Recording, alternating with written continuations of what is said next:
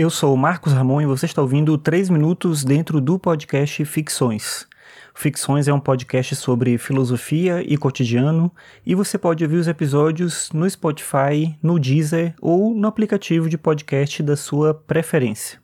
Se você utiliza algum aplicativo que permite que você classifique o podcast, eu peço para você fazer isso porque me ajuda e ajuda mais gente a conhecer aqui esse podcast, o Ficções. Bem, hoje eu estou gravando aqui no dia 22 de novembro de 2018 e hoje é o dia da Santa Cecília.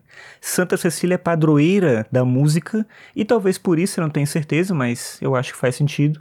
Hoje seja também considerado o Dia do Músico. E eu estou falando do Dia do Músico por qual motivo? É que por muito tempo eu achava que eu não poderia fazer outra coisa que não fosse ser músico. Quando eu estava no ensino médio, eu não imaginava uma profissão específica para mim. Eu gostava muito de desenhar, gostava muito de escrever, mas eu não pensava exatamente nessas coisas como profissão. Escrever, talvez, em algum momento eu tenha pensado de alguma forma, mas com certeza eu não imaginava ser professor. E aí, no certo momento, quando eu estava na escola, um amigo de sala perguntou se eu gostava de ouvir música, eu falei que não tanto, mas ele falou: ah, traz uma fita, era a época da fita, traz uma fita cassete, eu gravo umas coisas para você ouvir e você vê se você gosta, eu te empresto outros discos depois. E aí eu dei essa fita para ele, ele gravou de um lado Pink Floyd, do outro lado ele gravou Ramones. Não são coisas que combinam tanto, talvez, numa fita cassete, mas até hoje, na minha impressão, assim, eu tenho uma, uma percepção de que essas coisas combinam muito bem juntas, apesar de soar muito estranho. E aí eu comecei a ouvir música. Esse cara ele tinha muitos instrumentos musicais em casa, ele queria formar uma banda, eu acabei entrando numa banda com ele. E por muito tempo eu não imaginei que ia fazer outra coisa que não fosse a música. Quando eu entrei para a universidade, lá no Maranhão, não tinha curso de música na Universidade Federal do Maranhão, não era na Universidade Estadual também. Enfim, não tinha curso superior de música. Eu fiz escola técnica de música, mas o curso superior eu entrei para filosofia não pensando em exercer a docência, não era esse o meu objetivo.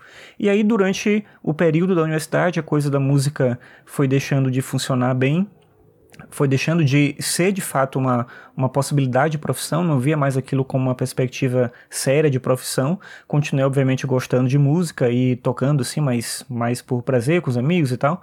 E aí eu fui entrando na docência como uma possibilidade mesmo de carreira, e eu acho que foi um caminho bom para mim, porque hoje mesmo é curioso isso, apesar de eu gostar da música e ter essa frustração de não ter conseguido viver de música, trabalhar com música, ao mesmo tempo eu não sei se eu teria o perfil para isso, eu não imagino como é que seria minha vida se eu fosse músico.